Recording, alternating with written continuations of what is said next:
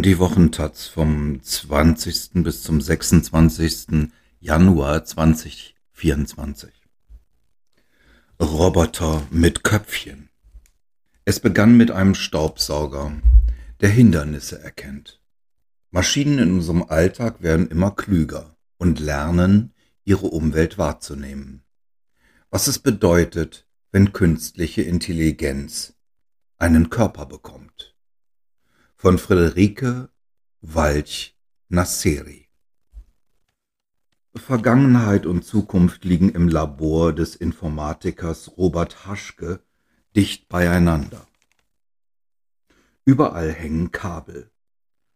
An den Scheinwerfern und der Kameratechnik, unter der Decke und zwischen den klobigen Computern und Bildschirmen, die auf bunt zusammengewürfelten Holz- und Metalltischen im Zentrum des Raumes stehen. Auch eine aufgerollte Leinwand findet sich auf einem Tisch, liegt ein einfacher Schraubendreher und zwischen all dem Roboterteile. Robert Haschke ist seit mehr als einer Stunde vor Ort. Er leitet das Bin-Annual Grasp Lab an der Universität Bielefeld. Jetzt deutet er auf einen Tisch über dem zwei menschenähnliche Roboterarme hängen. Das ganze System besteht aus mehr als 200 verschiedenen Komponenten, die gleichzeitig laufen müssen, damit alles funktioniert, sagt Haschke. Und die muss man eben alle starten und einmal durchtesten und gegebenenfalls dann erstmal Fehler beheben, bevor man etwas vorführen kann. Haschke und sein Team forschen daran, wie ein Roboter greifen lernen kann. Das klingt möglicherweise wenig spektakulär. Seit vielen Jahrzehnten gibt es Roboterarme in Fabriken, am Fließband, die jeden Tag tausendfach Produkte greifen, transportieren, am richtigen Ort wieder absetzen. Diese Roboter sind effizient, vor allem weil sie in der Regel genau das machen, was sie sollen und dabei immer und immer wieder die gleichen vorprogrammierten Bewegungsabläufe abspulen. Die Roboterarme von Robert Haschke sind im Vergleich dazu noch ziemlich uneffizient. Dafür sind es spontane Arme, zumindest für Roboterverhältnisse. Sie nehmen ihre Umwelt wahr und reagieren darauf. Sie fühlen und sehen gewissermaßen.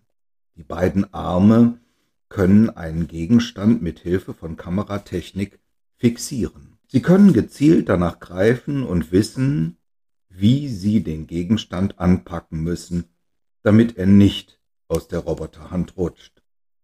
Und falls er doch rutscht, dann merken sie das im Idealfall und greifen fest. Um solche Roboterarme zu bauen, braucht es komplexe Sensorik, eine Menge Daten und Intelligenz.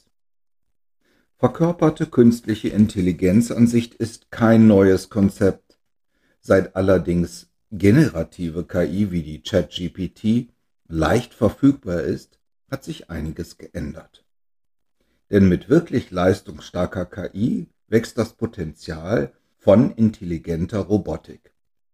Das sagt auch Professor Carsten Weber, Philosoph und Experte für Technik Folgeabschätzung an der OTH Regensburg. Dafür benötige es aber mehr als eine KI, die nur auf unserem Smartphone läuft und tolle Bilder generiere.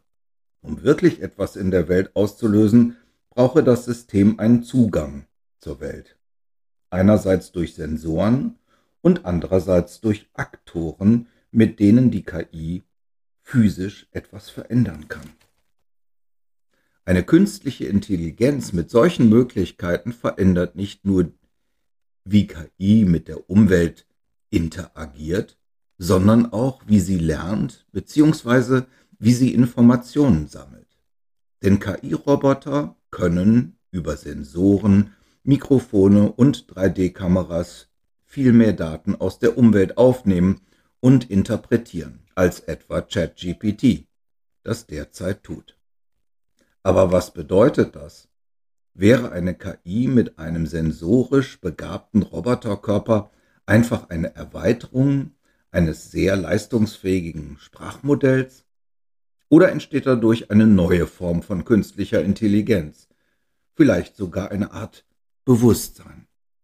Fragen, die vielleicht schon früher als gedacht in unserem Alltag auftauchen könnten. Er könne sich gut vorstellen, dass in etwa zehn Jahren bereits viele Haushalte einen intelligenten Assistenzroboter nutzen. Zumindest gibt es einige Unternehmen, die gerade eine Menge Geld in die Entwicklung von intelligenter Robotik stecken.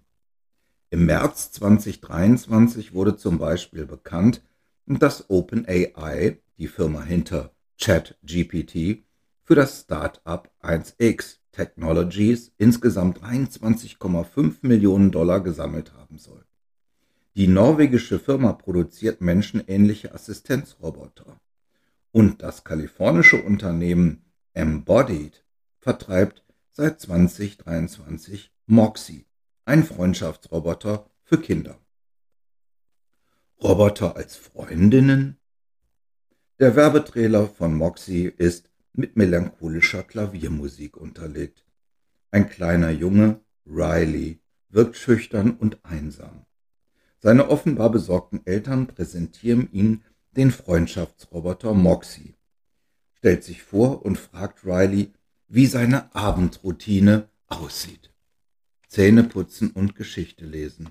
Moxie sagt, ich liebe Geschichten, würdest du mir eine vorlesen? Moxie soll Kinder zum Spielen anregen und auch zum Zähneputzen.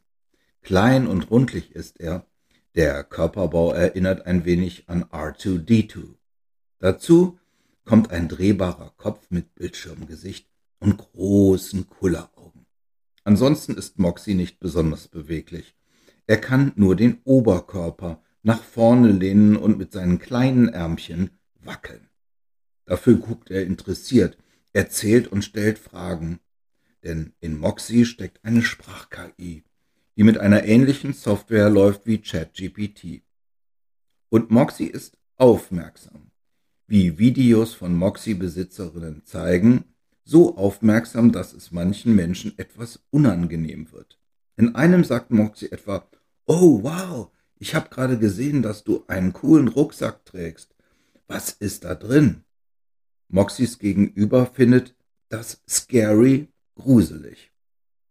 Moxie erkennt also, wenn eine Person einen Rucksack trägt und offenbar wurde die KI von Moxie auch darauf trainiert, nachzufragen, was sich in dem Rucksack befindet. Das bedeutet, Moxie nimmt die Umwelt wahr und kann entsprechend reagieren. Versteht er sie auch? Anja Strobel, Psychologieprofessorin an der TU Chemnitz, sagt, ein grundlegendes Problem ist zunächst einmal, wir anthropomorphisieren. Das heißt, wir schreiben Dingen menschenähnliche Merkmale zu. Das gleiche passiert, wenn Sie mit Ihrem Navigationssystem diskutieren. Ich denke, wir alle machen das manchmal, aber es passiert umso schneller, wenn ein Körper da ist. Ob wir einen KI-Roboter überschätzen oder unterschätzen, ob wir für ihn vielleicht überhaupt so etwas wie ein Bewusstsein zutrauen, kann also damit zusammenhängen, ob er eine menschenähnliche Form hat. Experimente zeigen, unsere Erwartungen an die Intelligenz eines Roboters sind deutlich höher, wenn er eine humanoide Form hat. Zu der Frage, ob ein Computer tatsächlich so etwas wie ein Bewusstsein entwickeln könnte, hat der Philosoph John R. Searle bereits 1980 einen Artikel mit einem Gedankenexperiment veröffentlicht. Das chinesische Zimmer. Eine Person, die weder Chinesisch schreiben noch sprechen kann, sitzt in einem Zimmer fest. Darin befinden sich ein Buch mit genauen Instruktionen, mit welchen Schriftzeichen der Mensch auf andere Schriftzeichen reagieren soll. Wie eine KI die genaue Anweisung erhält, wie sie statistisch gesehen in welcher Situation am besten reagiert. Eine zweite Person, die Chinesisch versteht, schiebt einen Zettel mit einer Frage unter dem Türspalt hindurch. Darauf steht zum Beispiel auf Chinesisch was ist deine Lieblingsfarbe? Der Mensch im Raum versteht diese Frage nicht, befolgt aber die Anleitung in seinem Buch und schiebt den Zettel mit seiner nachgemalten Schriftzeichen zurück in die Außenwelt. Und die Person, die Chinesisch kann, liest eine natürlich wirkende und klar verständliche Antwort, etwa Grün, aber lila mag ich auch gern. Die Frage ist, macht es überhaupt einen Unterschied, ob die Person im Zimmer wirklich Chinesisch versteht oder nicht? Weil für den Menschen, der Chinesisch kann, ist das ja womöglich vollkommen irrelevant, solange er eine schlüssige Antwort bekommt. Auch der Freundschaftsroboter Moxie versteht nicht, was ein Rucksack ist. Er tut nur so.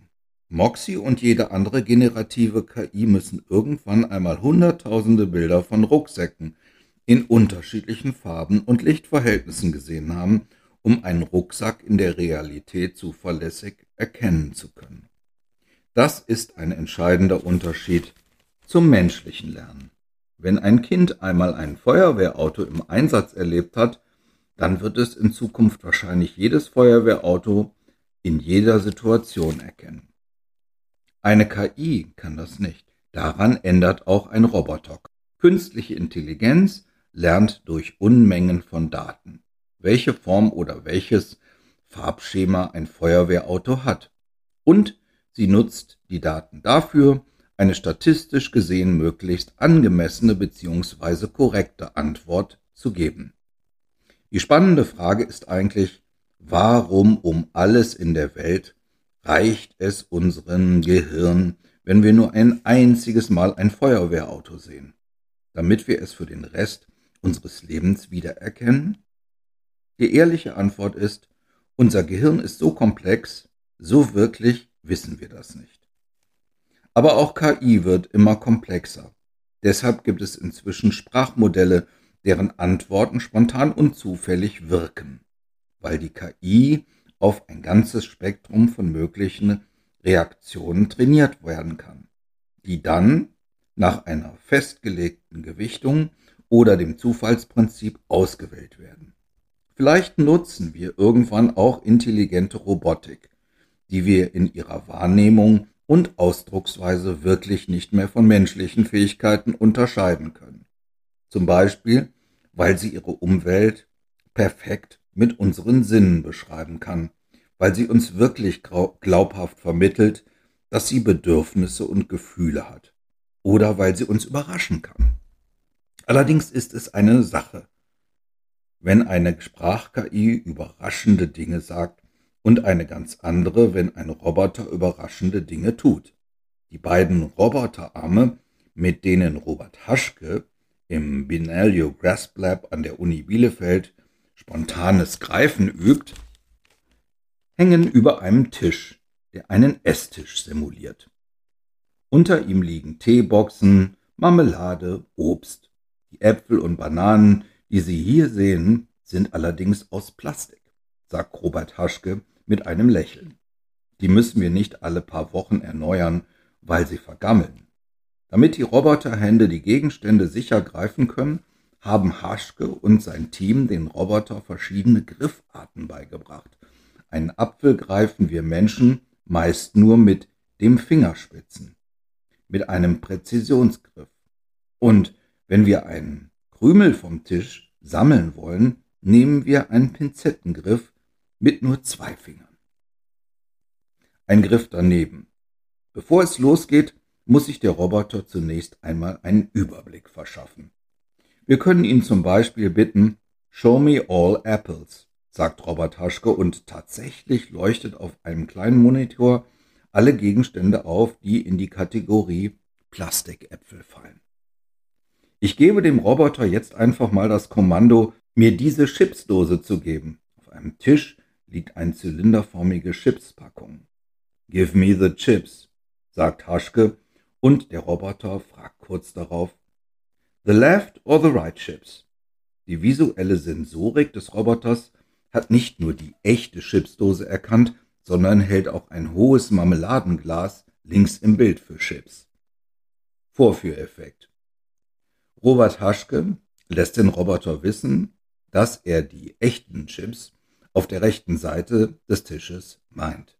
Kurz darauf bewegt sich einer der beiden Arme zielgerichtet Richtung Dose, öffnet die Hand, greift zu und streckt Haschke die Chips entgegen. Sobald der Informatiker die Chips übernommen hat, registriert, dass sie die Hand lässt los und begibt sich in die Ausgangsposition.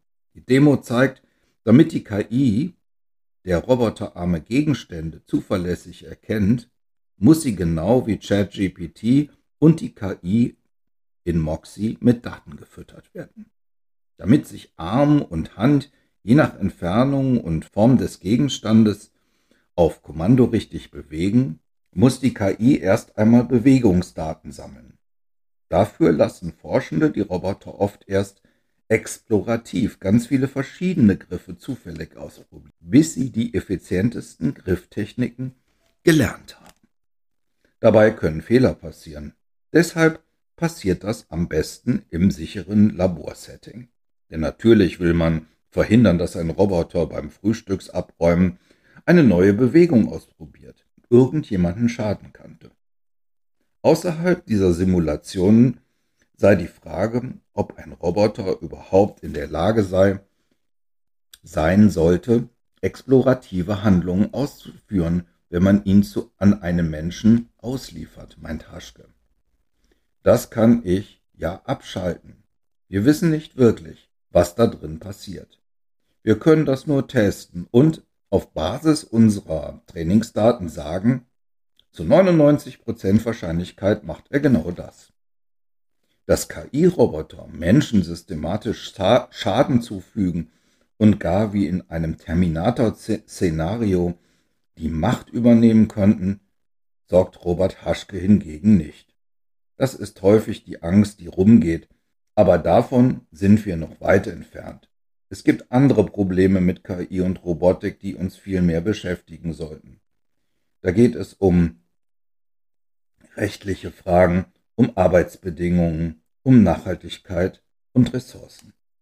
Und die Versuche von Haschke zeigen, dass es schwierig ist, überhaupt genügend Datenbeispiele zu sammeln.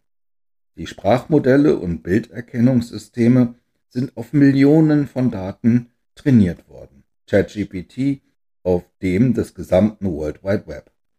So viele Daten müssen wir erstmal mit echten Robotern irgendwie sammeln können. Es ist immer noch ein verhältnismäßig kleiner Aufwand, einem System tausende Bilder von Äpfeln zu zeigen, damit es diese zuverlässig erkennt. Aber eine Roboterhand tausende Male einen Apfel anfassen zu lassen, das dauert wirklich lange und kostet Geld. ChatGPT-Betreiber OpenAI sollte das bestätigen können. Bevor das Unternehmen den Fokus komplett auf die Entwicklung seines Sprachmodells gelegt hat, gab es auch eine Arbeitsgruppe, die einer Roboterhand beigebracht hatte, einen Rubik-Würfel zu drehen und zu lösen. Fachleute bewerten das als herausragende Leistung, die allerdings Unmengen an Rechenzeit und Millionen US-Dollar verschlungen hat. Und das für eine Roboterhand, die jetzt genau diese eine Fähigkeit besitzt, einen Zauberwürfel zu lösen. Natürlich steht leistungsstarke, intelligente KI-Robotik noch ganz am Anfang. Fortschritt frisst oft gerade zu Beginn viele Ressourcen und fordert uns heraus, bis irgendwann tatsächlich viele Menschen profitieren können. Aber bedeutet KI-Robotik im Alltag wirklich einen solchen Fortschritt für uns? Und ist es uns das wert? Die Psychologin Anja Strobel sagt, oft verändern sich unsere Sorgen und Berührungsängste in Bezug auf KI, sobald sie in unserem Alltag ankommt. Etwa bei der Versicherungsentscheidung, Kaufempfehlung oder Partnervermittlung. An ganz vielen Stellen stecken da Algorithmen dahinter, die unsere Entscheidungen unterstützen oder die sogar Entscheidungen für uns treffen. Und das nehmen Millionen Leute heute ja oft ganz freiwillig und entspannt an oder sind sich dessen gar nicht wirklich bewusst. Bei intelligenter Robotik könnte es uns ähnlich gehen, sagt Philosoph Carsten Weber. Sobald sie unseren Alltag tatsächlich leichter macht wollen wir vielleicht nicht mehr auf sie verzichten. Allerdings zeigen uns Forschungsprojekte, wie die intelligenten Roboterarme auch bis zu einem mobilen Assistenten, der auf Kommando Haushaltsaufgaben erledigt, den Tisch abräumt, die Spülmaschine leert und dabei eloquent wie ChatGPT auf nahezu jede Frage eine Antwort weiß, ist es noch ein weiter Weg. Und Weber sieht auch die neuen Gefahren, die dadurch verkörperte KI entstehen können. Denn weil ein KI-Roboter in der Welt etwas bewegen kann, ist der Schaden größer, den er potenziell anrichten könnte.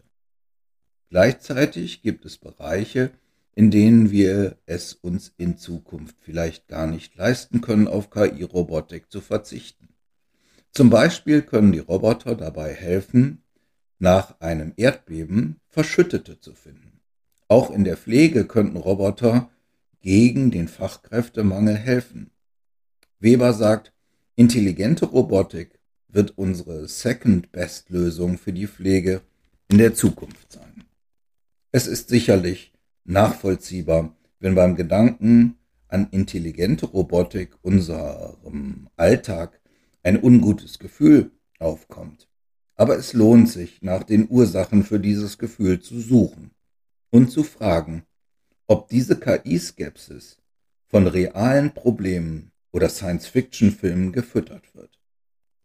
Es sind Menschen, die KI formen und sie auch gezielt verwenden, um ihre Interessen durchzusetzen. Und es liegt an den Menschen, künstliche Intelligenz so zu benutzen, dass sie diese Welt besser macht. Zuletzt zeigt uns die Forschung an verkörperter KI auch, wie komplex der Mensch ist, weil es so hoch herausfordernd ist, unsere Motorik und unser Verhalten auf einem technischen System nachzubilden. Und vielleicht ist diese Forschung deshalb auch eine Chance, etwas über uns selbst zu lernen.